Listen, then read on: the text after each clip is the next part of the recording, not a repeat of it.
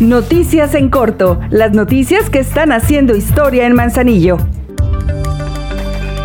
Como parte de la agenda Manzanillo Vive la Cultura 2021, este fin de semana se realizarán eventos artísticos para el gusto de toda la familia en la esplanada del Pez Vela y en la Plaza Juárez.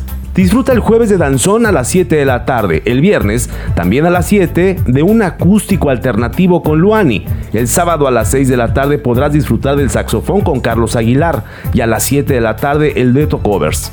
Y ya para el domingo a las 7 de la tarde, también en la esplanada del Pez Vela, disfruta del mariachi Arriba Jalisco. Y en la Plaza Juárez, para las y los pequeños se presentará el Cuentacuentos con Carlos Giffard.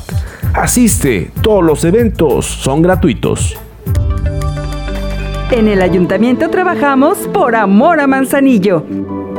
Te ofrecemos descuentos del 100% en multas y recargos por pago tardío, impuesto predial, servicio de agua potable, alcantarillado y saneamiento, limpieza de gavetas en el Panteón Municipal, servicios de recolección y traslado de residuos sólidos, así como depósitos en el relleno sanitario y recargos en pago de multas de tránsito y vialidad. Aprovecha los descuentos, ponte al corriente por amor a Manzanillo, juntos seguimos haciendo historia. Por indicaciones de la presidenta Griselda Martínez, la Dirección de Participación y Atención Ciudadana del Ayuntamiento de Manzanillo continúa de manera permanente con las labores de limpieza y mantenimiento para embellecer el rostro del primer cuadro de la ciudad. Hay una brigada especial de cinco trabajadores que todo el año realizan trabajos de mantenimiento. Para el 2022, uno de los mantenimientos más significativos en el corazón de Manzanillo será la restauración total del pez vela.